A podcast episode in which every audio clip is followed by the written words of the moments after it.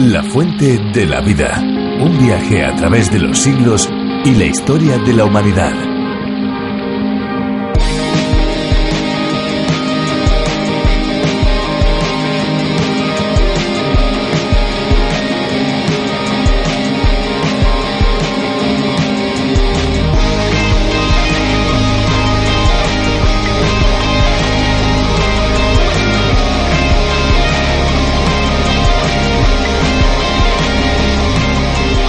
¿Sabían que en un lapso de tiempo de 100 años una sola molécula de agua pasa 98 años en el océano, 20 meses en forma de hielo, dos semanas en lagos y ríos y menos de una semana en la atmósfera? ¿Sabían que el agua interviene en la mayor parte de los procesos metabólicos que se realizan en los seres vivos? Es esencial en la fotosíntesis de las plantas, sirviendo de hábitat a una gran parte de los organismos y qué decir para el ser humano, pues sin ella simplemente no podríamos existir. Hola, ¿qué tal amigos? ¿Cómo se encuentran? Les damos de nuevo la bienvenida. Esto es, esto se llama La Fuente de la Vida. ¿Qué tal Esperanza? ¿Cómo estás? Pues muy bien, gracias Fernando. Estaba yo pensando lo difícil que resultaría nuestra existencia si no fuera por ese recurso natural que Dios nos ha regalado. Imagínate por un momento nuestra vida sin el agua. Pues la verdad es que no puedo imaginármelo, como casi tampoco me imagino el mundo sin la radio y sin espacios como este. La Fuente de la Vida, ya lo saben, es un programa de 30 minutos con buena música y una lección diaria del curso progresivo que en su versión original se llama A través de la Biblia, del teólogo John Vernon Magui. Bueno, pues para aquellos que hoy por primera vez hayan sintonizado con nosotros, decirles que este espacio, La Fuente de la Vida, se emite de lunes a viernes a esta misma hora. Si usted, querido amigo, desea escuchar los programas anteriores a este, lo puede hacer. Es cuestión de ir a www.lafuentedelavida.com y allí sencillamente escucharlos. Recordamos que si tiene preguntas, dudas o alguna inquietud espiritual puede ponerse en contacto con nosotros. Al finalizar el programa de hoy les daremos una dirección electrónica para que puedan hacerlo y también un número de teléfono y no se olvide que podemos enviarle, si así usted lo desea, los bosquejos y notas de este libro que estamos estudiando en este momento y si no tiene una Biblia o un Nuevo Testamento, también nosotros queremos regalárselo. Muy bien, Fernando, pues ¿qué te parece si ahora escuchamos ya una canción? Me parece muy bien, vamos allá.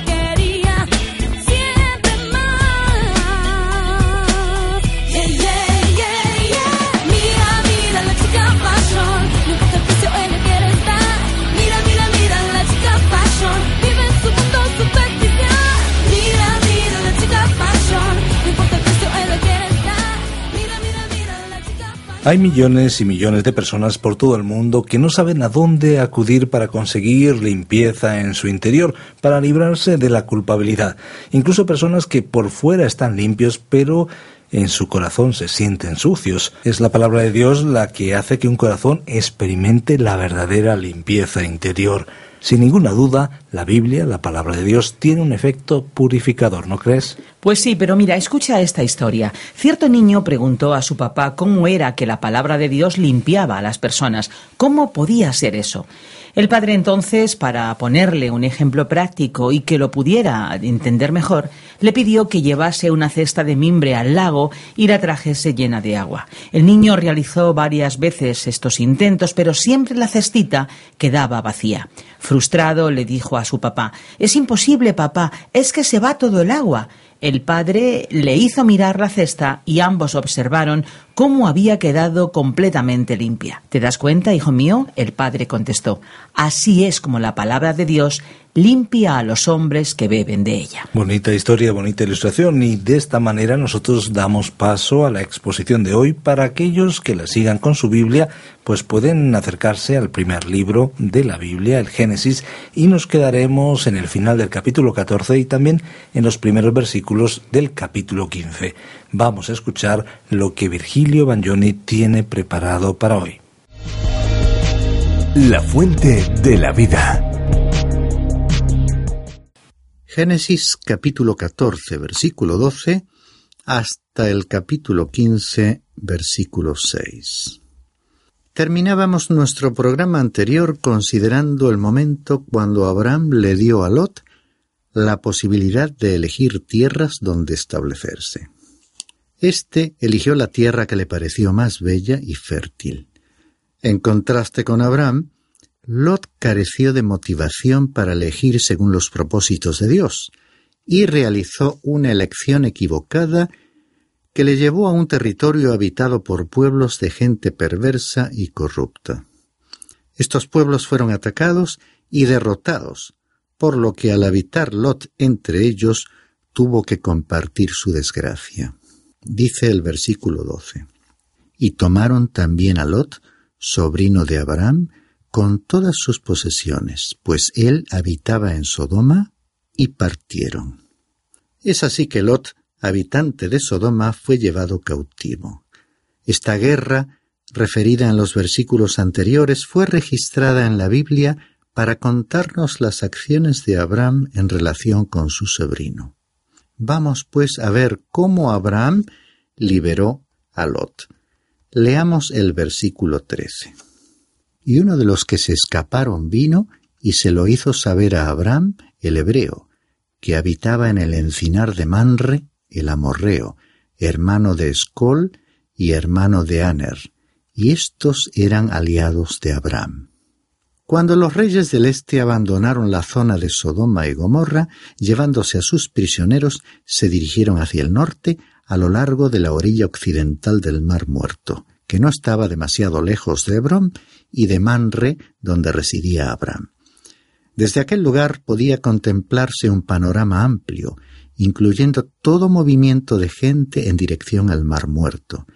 Así que cuando Abraham se enteró de lo sucedido, se puso inmediatamente en marcha para perseguir al enemigo que se dirigía al norte. Aquí se nos habla de los aliados de Abraham, que eran hombres que vivían con él preparados para hacer frente a un enemigo común. Dice el versículo 14. Al oír Abraham que su pariente había sido llevado cautivo, movilizó a sus hombres adiestrados nacidos en su casa, trescientos dieciocho, y salió en su persecución hasta Dan.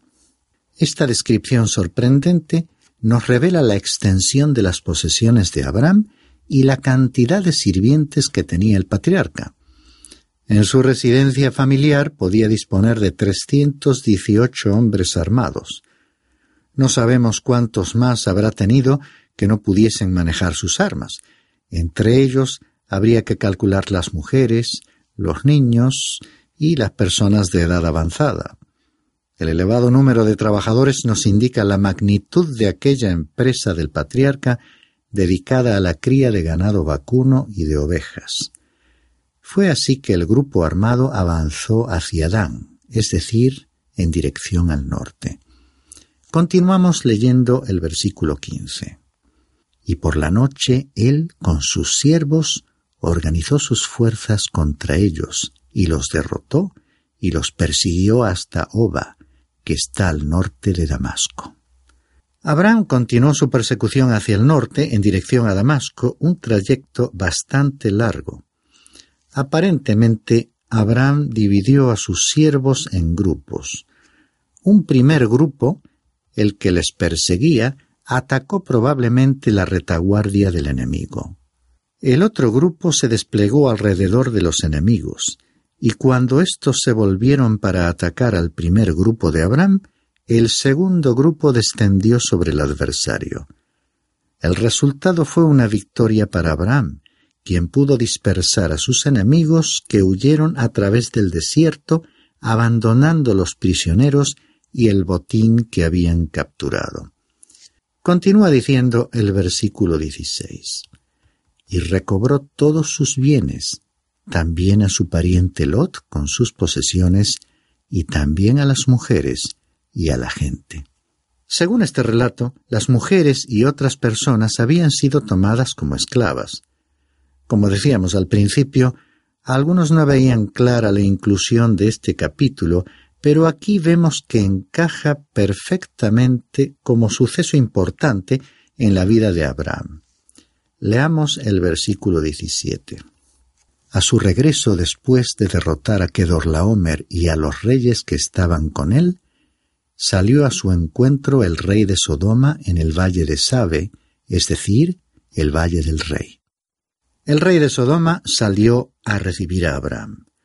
Pero alguien más iba también a venir a encontrarse con el patriarca, y fue bueno que así ocurriese. Porque el rey de Sodoma iba a someter a Abraham a una grave tentación. Veamos qué ocurrió leyendo los versículos 18 y 19. Entonces Melquisedec, rey de Salem, sacó pan y vino.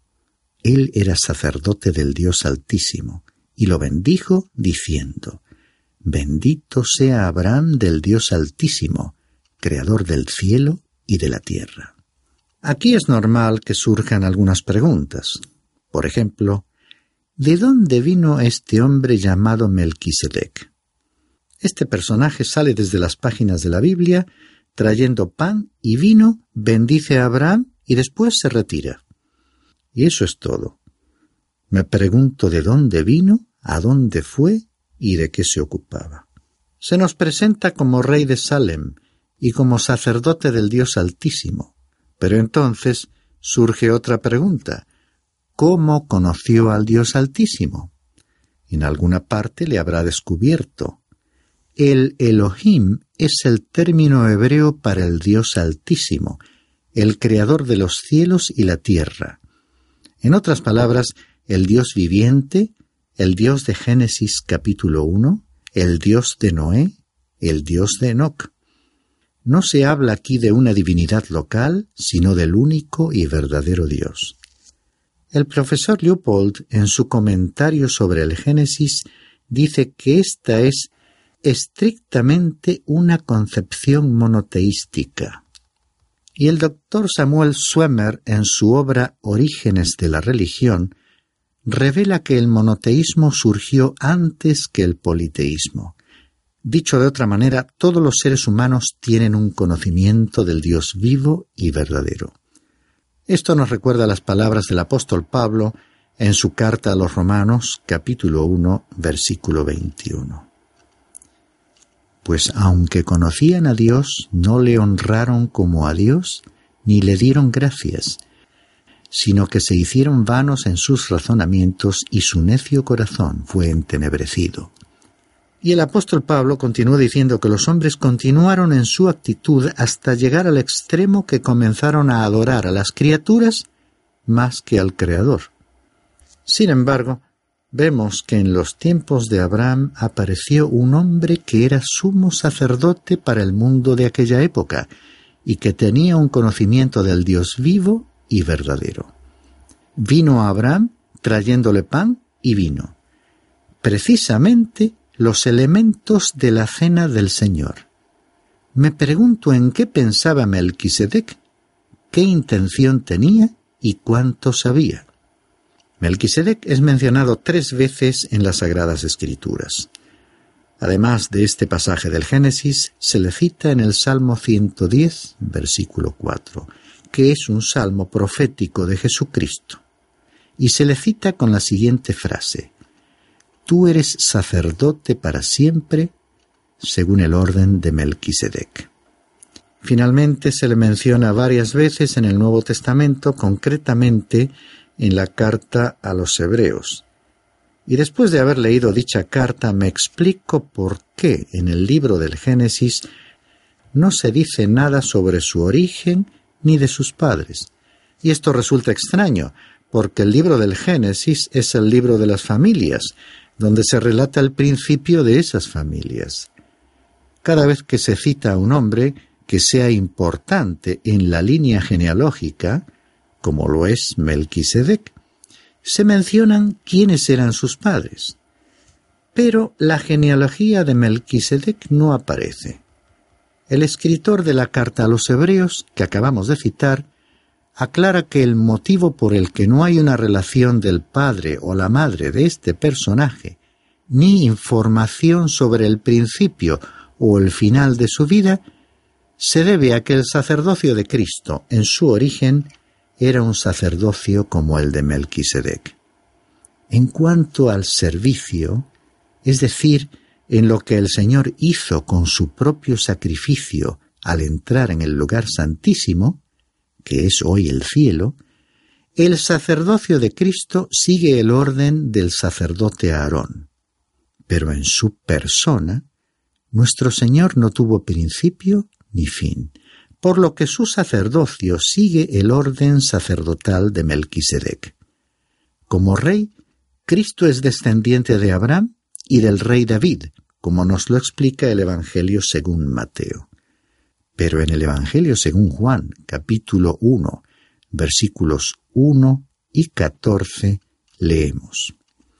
En el principio existía el verbo, y el verbo estaba con Dios, y el verbo era Dios. Y el verbo se hizo carne y habitó entre nosotros, y vimos su gloria, gloria como del unigénito del Padre, lleno de gracia y de verdad. En lo que se refiere a su creación, Jesucristo no tuvo un principio ni un fin para sus días, porque Él es el Dios eterno. Él vino de la gloria del cielo, la palabra se hizo carne, y nosotros contemplamos su gloria. Por todo ello, en el sacerdote Melquisedec encontramos una maravillosa figura de Jesucristo. En este pasaje que estamos hoy estudiando, vemos que Melquisedec trajo a Abraham pan y vino. Comprendo por qué hizo esto. Me lo explica el apóstol Pablo en su carta a los Corintios, capítulo 11, versículo 26, que dice, Porque todas las veces que comáis este pan y bebáis esta copa, la muerte del Señor proclamáis hasta que Él venga. En este notable episodio, Melquisedec estaba anticipando la muerte de Jesucristo. En base a esto, bendijo a Abraham con aquellas palabras. Bendito sea Abraham del Dios Altísimo, Creador del cielo y de la tierra. Aquel hombre era el sumo sacerdote del mundo de aquella época, el Señor Jesucristo es el sumo sacerdote para el mundo actual. El Señor Jesús es sacerdote de acuerdo con el orden sacerdotal de Melquisedec, tal como es presentado aquí en este pasaje. No según el sacerdocio de Aarón, porque Aarón era sacerdote solamente para el pueblo de Israel y sólo para aquel tabernáculo.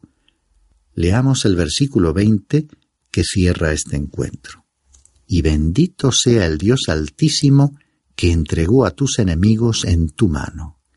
Y le dio a Abraham el diezmo de todo. Abraham ofreció sus diezmos, es decir, la décima parte del botín, a Melquisedec, anticipándose a las reglas que determinó Moisés más tarde, por indicación del Señor. Esta práctica sería incluso bastante común entre pueblos de la antigüedad como los sirios, fenicios, cartaginenses y otros. De esta manera Abraham estaba reconociendo delante del rey de Sodoma y de los habitantes de esa región el rol sacerdotal de Melquisedec y su plena sumisión a Dios. Pasemos ahora a otro incidente leyendo el versículo 21. Y el rey de Sodoma dijo a Abraham, Dame las personas y toma para ti los bienes. Esta fue una verdadera tentación. De acuerdo con el código de Hammurabi, ley de aquel tiempo, Abraham tenía todo el derecho a disponer del botín e incluso de las personas. El rey de Sodoma era astuto y malvado, y si Abraham hubiese aceptado su propuesta, cuando la gente hubiera visto luego sus inmensas riquezas atribuyéndolas a Dios, aquel rey podría haber presumido de haber sido él quien había enriquecido a Abraham. Sabiendo esto, Abraham rechazó la oferta, como dicen los versículos 22 al 24. Y Abraham dijo al rey de Sodoma, He jurado al Señor, Dios altísimo, creador del cielo y de la tierra, que no tomaré ni un hilo, ni una correa de zapato, ni ninguna cosa tuya, para que no digas, yo enriquecí a Abraham. Nada tomaré excepto lo que los jóvenes han comido y la parte de los hombres que fueron conmigo, Aner, Escol y Manre. Ellos tomarán su parte. Abraham había recibido una saludable influencia durante el encuentro y la bendición recibida por Melquisedec, que fue una buena preparación para enfrentar la presión de una tentación. Si estamos dispuestos, Dios siempre nos preparará para el momento de la prueba o tentación. El apóstol Pablo, en su primera carta a los Corintios, capítulo 10, versículo 13, dice que Dios nunca permitirá que seamos tentados más allá de lo que podemos soportar. En un plano ya espiritual, si Abraham hubiera aceptado aquel botín de guerra o recompensa que le ofrecía el rey de Sodoma, hubiese sido como reconocer su sumisión ante aquel rey, lo cual era irreconciliable con su sumisión a Dios, manifestada con la ofrenda que había previamente entregado a Melquisedec. Sólo aceptó la parte correspondiente a los gastos de los hombres que habían ido con él. Y fue así como venció la tentación y dio testimonio de su fe al rey de Sodoma. Pasemos, pues, al capítulo 15 y veamos el tema. Dios se reveló a sí mismo como escudo y recompensa. La fe de Abraham, el pacto de Dios con Abraham. En primer lugar, Dios se reveló a sí mismo como escudo y recompensa. Llegamos en este capítulo a uno de los puntos culminantes de la Biblia, y en él Dios renovaría sus maravillosas promesas a Abraham, y a pesar de la edad avanzada del patriarca le anunció el nacimiento de un hijo. En este capítulo encontraremos también la predicción de la esclavitud del pueblo de Israel en Egipto. En una primera sección oiremos acerca de la confirmación de las promesas relativas a su descendencia a la gran nación que brotaría de Abraham. En nuestro programa de hoy cubriremos solo hasta el versículo 6. Leamos ahora el versículo 1. Después de estas cosas la palabra del Señor vino a Abraham en visión, diciendo, No temas, Abraham, yo soy un escudo para ti tu recompensa será muy grande. Esta fue la cuarta vez que Dios apareció a Abraham. Dios estaba desarrollando a este hombre para llevarle a una experiencia más plena. Dios es siempre oportuno, y se presentó ante él justamente después de que Abraham había dado un gran paso de fe al salir a rescatar a Lot, y al rechazar la recompensa que le había ofrecido el rey de Sodoma. Es bello ver cómo Dios se preocupó de manifestarle su cuidado y protección. Es como si hubiera querido explicarle a Abraham que su protección no provendría de aquel rey de Sodoma. Dios mismo sería su protector, y su recompensa no sería la de aquel rey, recompensa que acababa de rechazar. Dios mismo sería su recompensa. Es increíble lo que Dios puede hacer hoy con una persona que esté sencillamente dispuesta a creer en Él y a esperar confiadamente en Él. Además de ser un hombre de oración, Abraham era un hombre práctico, desprovisto de toda hipocresía religiosa y de falsa piedad. Por ello, y al verse ya como un hombre anciano, se dispuso a exponer delante de Dios su deseo más íntimo, Leamos los versículos 2 y 3. Y Abraham dijo, Oh Señor Dios, ¿qué me darás? Puesto que yo estoy sin hijos y el heredero de mi casa es Eliezer de Damasco. Dijo además Abraham, He aquí, no me has dado descendencia, y uno nacido en mi casa es mi heredero. Es como si Abraham le hubiese dicho, no quiero más riquezas, no las necesito. No tengo hijos. El deseo de mi corazón es tener un hijo. Tú me has prometido convertirme en el Padre de naciones, y que mi descendencia será tan incontable como la arena de la playa. Pero ni siquiera tengo un hijo. Pero he aquí que la palabra del Señor vino a él diciendo, Tu heredero no será éste, sino uno que saldrá de tus entrañas. Él será tu heredero. De acuerdo con la ley de aquella época, si Abraham no tuviese un hijo, Eliezer, su mayordomo y servidor principal, que tenía un hijo, a su tiempo sería el heredero. Este diálogo entre Dios y Abraham fue realmente especial.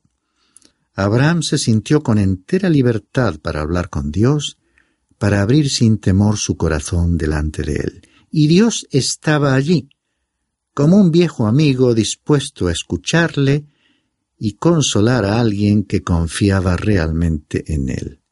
Es así que tomándole de la mano, y como dice el versículo cinco, lo llevó fuera y le dijo, Ahora mira al cielo y cuenta las estrellas, si te es posible contarlas. Y le dijo, Así será tu descendencia.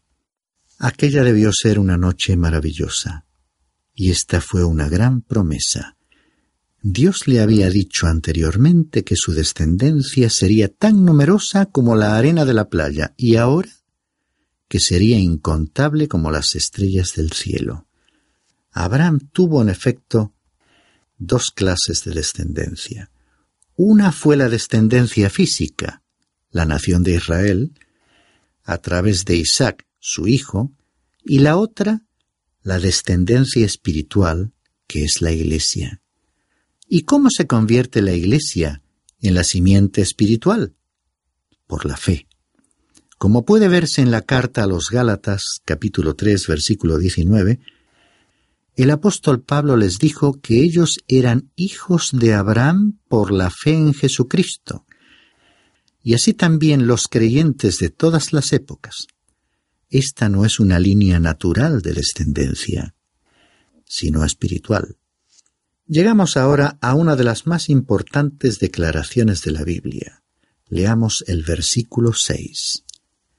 Y Abraham creyó en el Señor, y él se lo reconoció por justicia. En nuestro próximo programa continuaremos examinando las grandes consecuencias de esta afirmación, pero hoy quisiera terminar estableciendo un punto de partida. Lo que estas palabras significan es que, sencillamente, Dios le prometió algo a Abraham. Le dijo que haría algo por él y él lo creyó. Esta es la manera en que tú te puedes salvar creyendo que Dios ha hecho algo por ti, porque te ama. Él envió a Jesucristo a este mundo. Jesucristo murió por ti y resucitó. Si tú, por la fe, lo aceptas y crees, Dios te declara justo, es decir, que eres salvo. Esto mismo es lo que afirma Jesucristo en el Evangelio según Juan, capítulo 6, versículo 40. Esta es la voluntad de mi Padre, que todo aquel que ve al Hijo y cree en Él tenga vida eterna.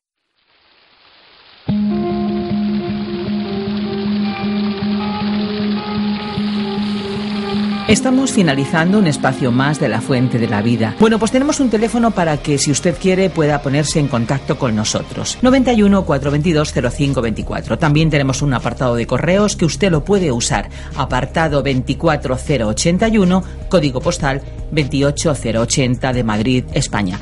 Le agradecemos el haber compartido este tiempo con nosotros y les esperamos en nuestro próximo espacio. Aquí estaremos de lunes a viernes a la misma hora. Les damos muchas gracias por habernos acompañado en el día de hoy en esta aventura radiofónica y no olvide que hay una fuente de agua viva que nunca se agota.